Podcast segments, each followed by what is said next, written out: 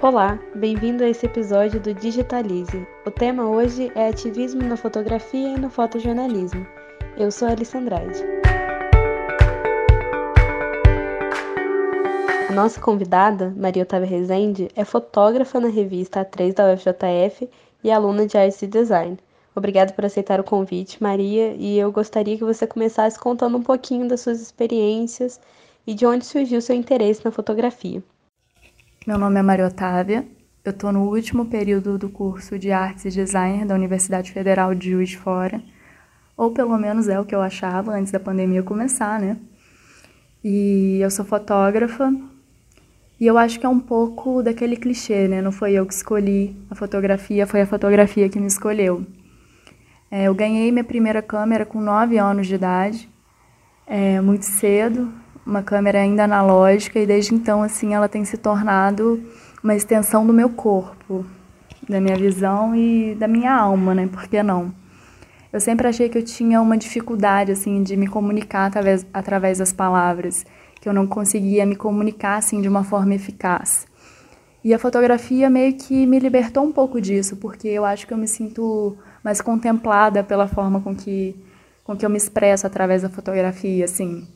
É, eu consigo externar com mais intensidade é, o que eu estou sentindo, o que eu estou vendo.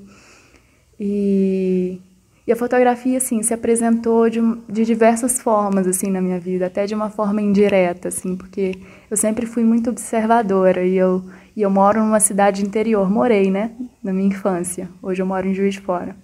Morei durante boa parte da minha vida assim em uma cidade de interior e que tinham personagens assim caricatos, sabe? E eu nunca fui uma dessas personagens, mas sempre fui uma observadora deles, sabe? Eu sempre observei e admirei assim as, as belezas nas suas variadas formas. E meu pai também sempre foi muito próximo assim da fotografia, mais da analógica do que da digital, assim.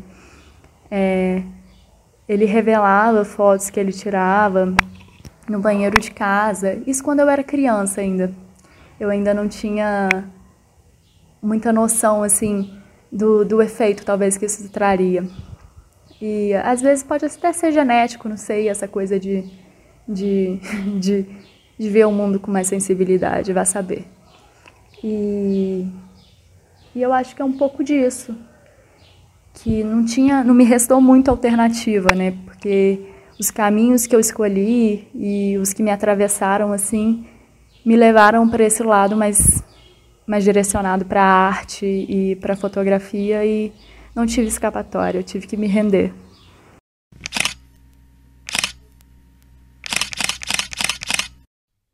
Falando um pouco de experiências que eu acredito que com certeza foram marcantes, Duas tragédias que marcaram muito o Brasil nos últimos anos foram os rompimentos das barragens em Mariana em 2015 e depois em Brumadinho em 2019. Eu sei que você esteve nesses lugares, cobriu como fotógrafa, e eu queria que você contasse essa experiência pra gente, tanto do ponto de vista artístico quanto do ponto de vista humanitário. A história das fotografias de Mariana e Brumadinho começaram é, com meu interesse em fazer parte é de um projeto de extensão da universidade, que é a revista 3. E quando eu fui fazer a entrevista já para conseguir a bolsa, já havia essa proposta de fazer um dossiê sobre rompimentos de barragens, que até então tinha acontecido só em Mariana. E uma semana depois, se eu não me engano, depois de eu ter conseguido entrar no projeto, é, fui convidada, junto com, jornal, com os jornalistas da revista, a fazer parte de uma expedição que iria percorrer a bacia do Rio Doce. Nesse caminho que a gente percorreu, a gente só passou em Bento Rodrigues, porque a gente foi impedido de entrar, entrar e permanecer assim. É... Bento Rodrigues foi uma cidade que foi totalmente devastada pela lama e eu me recordo de, de olhar em volta assim e de observar é, nas casas, da, nas poucas casas que restaram, né? É, até onde a lama chegou e era difícil para mim entender a proporção, né? Porque a lama assim já tinha passado, digamos assim, mas as marcas assim permaneceram. E falando de uma forma subjetiva, assim, não só nas casas, né, mas também nas pessoas. E como a gente só teve de passagem, é, não foi o meu primeiro contato com a lama, assim, mas foi o meu primeiro contato visual, assim, digamos, de, de estar inserida dentro daquele contexto e de entender melhor, assim, é, o que estaria por vir, sabe? É, de entender melhor a, a situação completa. Quando a gente chegou em Barra Longa, que foi aonde a gente se hospedou, é, o cenário assim era outro, porque a cidade já estava assim basicamente refeita. Ainda tinha é, marcas assim em árvores, em algumas casas é, de onde a lama tinha chegado, mas a cidade praticamente estava refeita.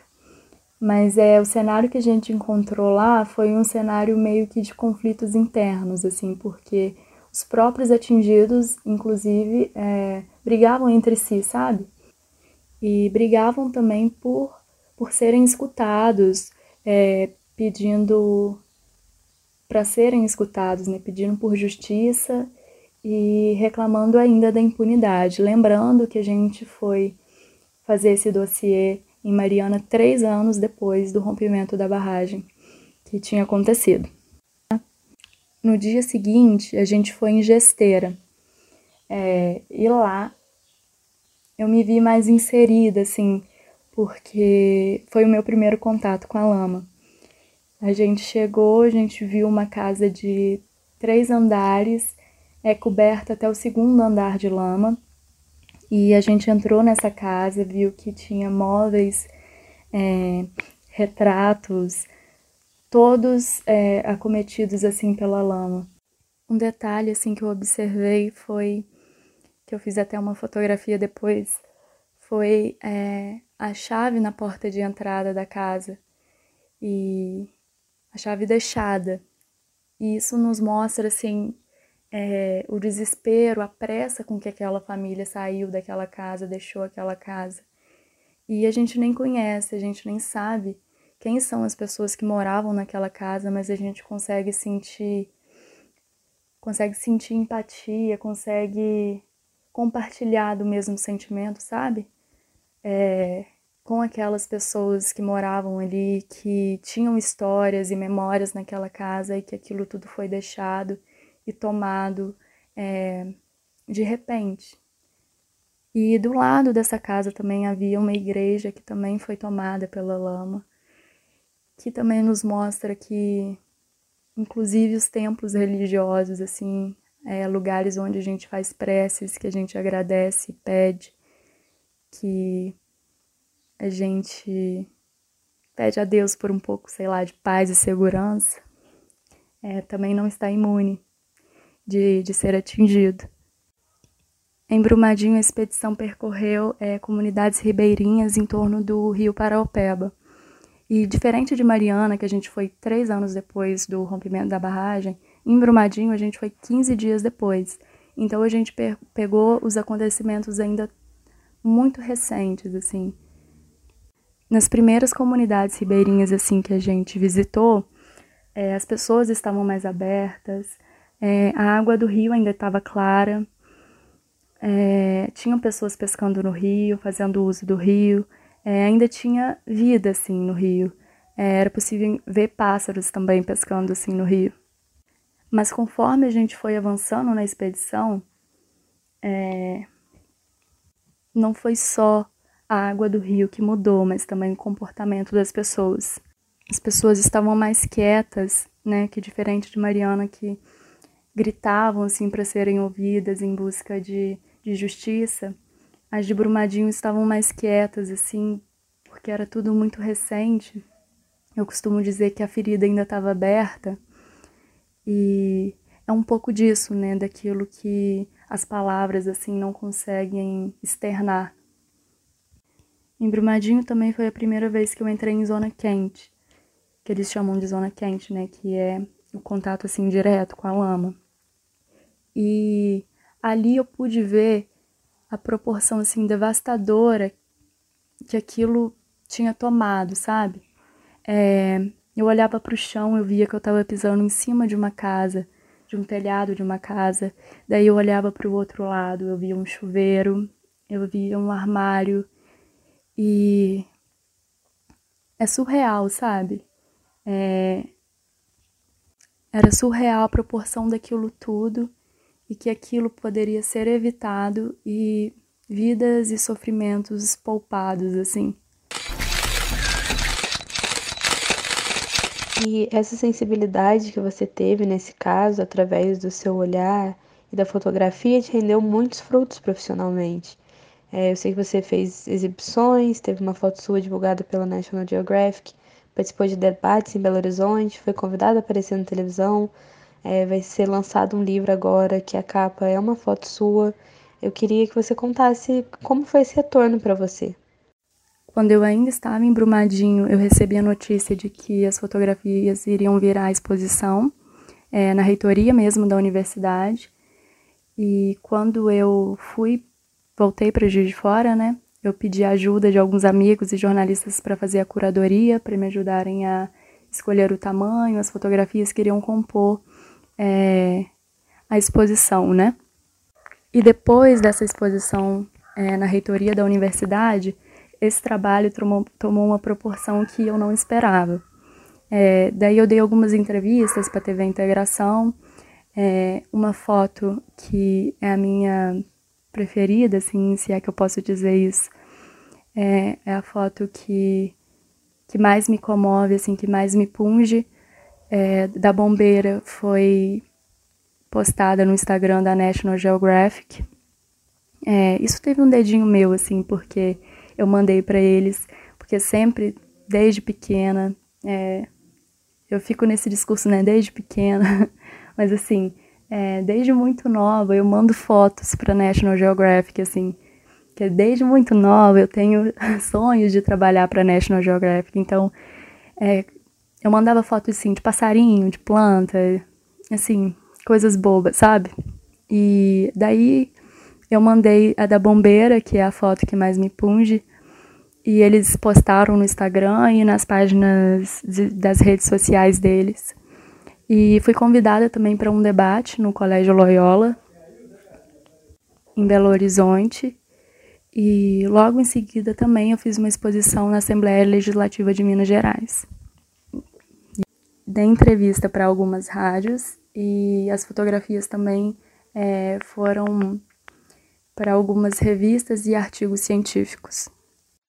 Você acha que através da fotografia você tem a possibilidade de contar histórias e mobilizar pessoas, ajudar causas como essa, por exemplo, que foi uma grande tragédia e afetou tanta gente? Olha, eu confesso que eu não sou uma pessoa sempre muito funcional, assim. E assim, eu acho que isso é minha dor e minha glória, assim, digamos. Mas é, tudo me atravessa muito rápido e com muita intensidade, assim. Então, é, tudo isso que eu vi, que eu estive presente, que eu registrei nas minhas fotografias, com certeza é, mudaram meu olhar e meu trabalho de alguma forma, assim. E eu acho que eu posso dizer que o meu olhar agora, eu acho que ele está mais crítico, é, mais sensível e mais respeitoso, posso dizer assim, porque a fotografia, de um certo modo, ela é um pouco invasiva, né? É, de você chegar até uma pessoa, tirar uma foto do sofrimento dela, isso me parece muito invasivo e eu, e eu tenho muito medo, assim, de ser invasiva, ainda mais em, em situações delicadas, assim, como essas, assim. Então, para que haja um trabalho, assim, coerente e sensível, é, é necessário, assim, esse respeito esse, esse olhar cuidadoso, porque a fotografia por si só já é invasiva, sabe? Então, eu acho que o trabalho, né, esse trabalho, as margens de Mariana e Brumadinho, é, me permitiu exercitar esse tipo de olhar mais cuidadoso, mais respeitoso e até uma postura mais cuidadosa e respeitosa diante da dor das outras pessoas. E eu acho que a fotografia tem esse poder de transformar, sabe? Esse poder de transformação. Não só é, para quem está atrás das lentes, né? Para quem é o fotógrafo, mas também para quem é o observador, assim. Ela tem esse poder, sabe, de comunicar sentimento, é, de você ver aquilo e você sentir, compartilhar do mesmo sentimento é, que as outras pessoas, sabe? Então a fotografia tem esse poder de te trazer mais perto, é, de te causar a sensação, seja de desconforto, seja de sofrimento, seja de alegria. Então eu acho que ela é uma ferramenta assim incrível, potente de contar história, mobilizar pessoas e ajudar causas.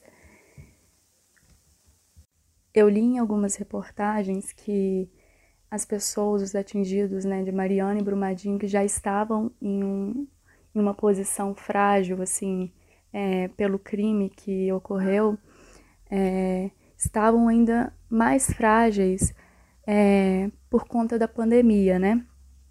E com isso eu tive a ideia de pegar as fotografias que eram da, da exposição que, que fazia a composição da exposição, né? E vender é, online e o dinheiro arrecadado seria doado é, em prol dos atingidos.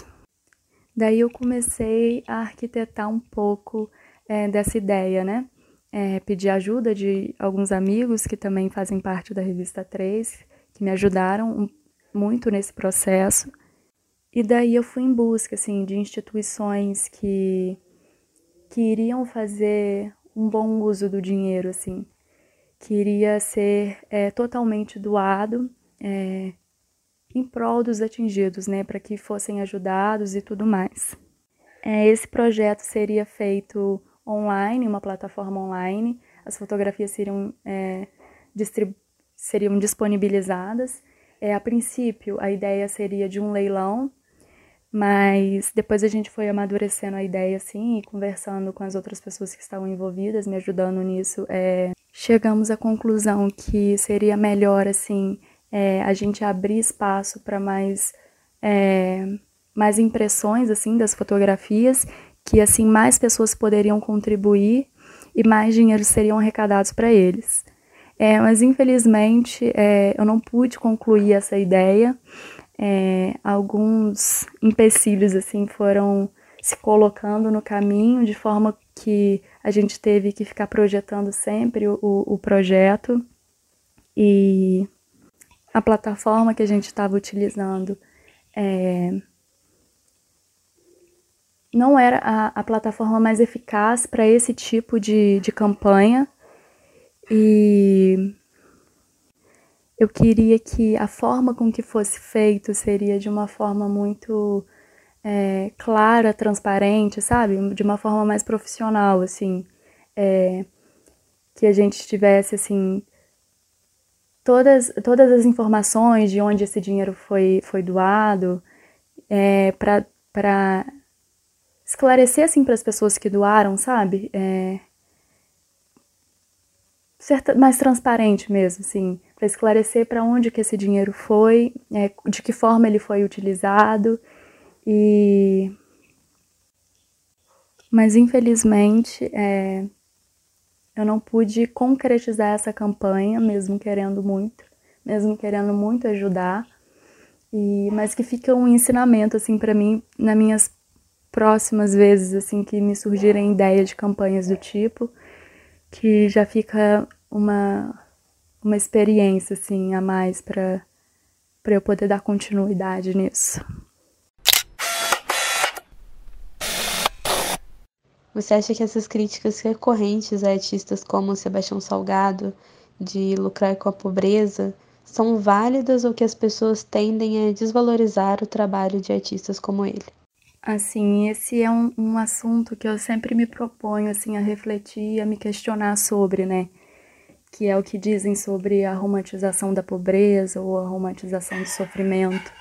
É um assunto que eu acho que eu tenho até receio assim de comentar é, com mais profundidade, porque eu acho que eu não não me questionei e não refleti a fundo a ponto de, entendeu?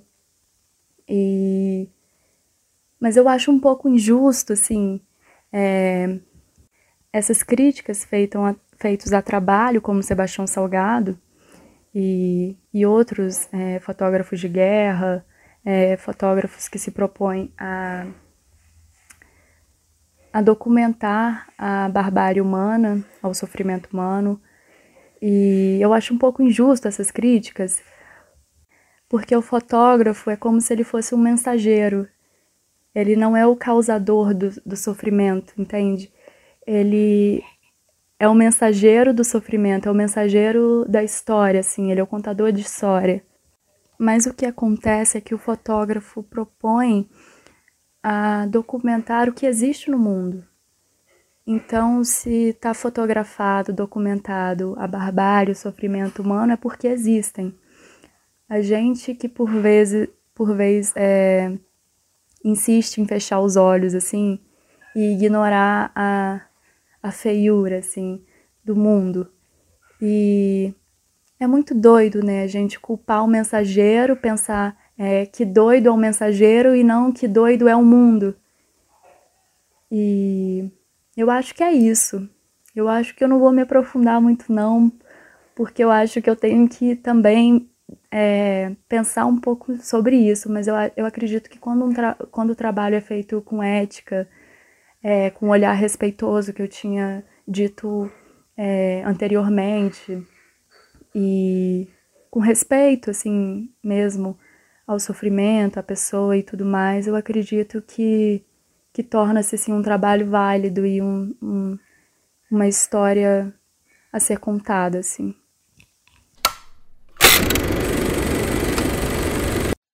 Você busca agregar algum tipo de ativismo na sua arte? É, os trabalhos que eu fiz até hoje não foram assim feitos, direcionados para algum movimento específico.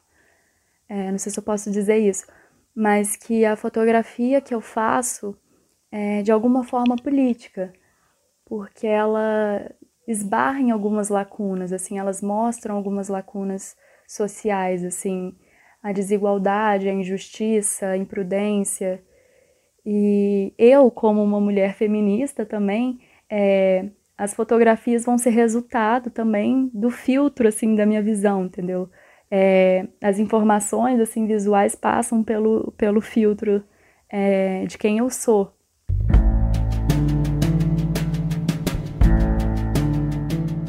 A universidade pública tem muita diversidade. Isso de alguma forma moldou o seu olhar e refletiu nos seus trabalhos? Nossa, sim, ainda mais para mim que cheguei de, de um lugarzinho de 3 mil habitantes, do interiorzinho de Minas Gerais. Então, assim, a universidade me, me abriu, assim, um mundo de possibilidades, assim, não só é, possibilidades acadêmicas, de conhecimento acadêmico, mas também de conhecimento, assim, social, sabe? É, de conhecer pessoas, fazer parte da vida de pessoas, assim, que não têm a mesma realidade que a minha, não pensam igual a mim, e também reconhecer pessoas que têm filosofias de vida, ideias compatíveis com a minha. É, foi o período da minha vida assim que eu mais cresci pessoalmente, profissionalmente.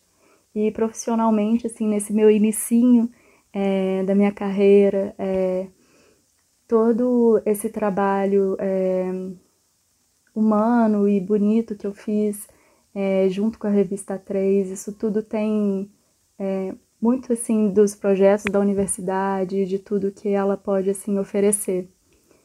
Então, é muito interessante essa essa forma, né, de conduzir as coisas, porque é, a gente não fica só preso ao curso, sabe, a sala de aula e tudo mais, mas a gente tem realmente um mundo de possibilidades a ser explorados e a ser é, nos mostrado, né? E eu acho assim impagável, assim, tudo que eu vivi e estou vivendo dentro da universidade pública. Maria Otávia, muito obrigada pela sua participação. Obrigada a todos os ouvintes. Hoje ficamos por aqui e esse foi o Digitalize.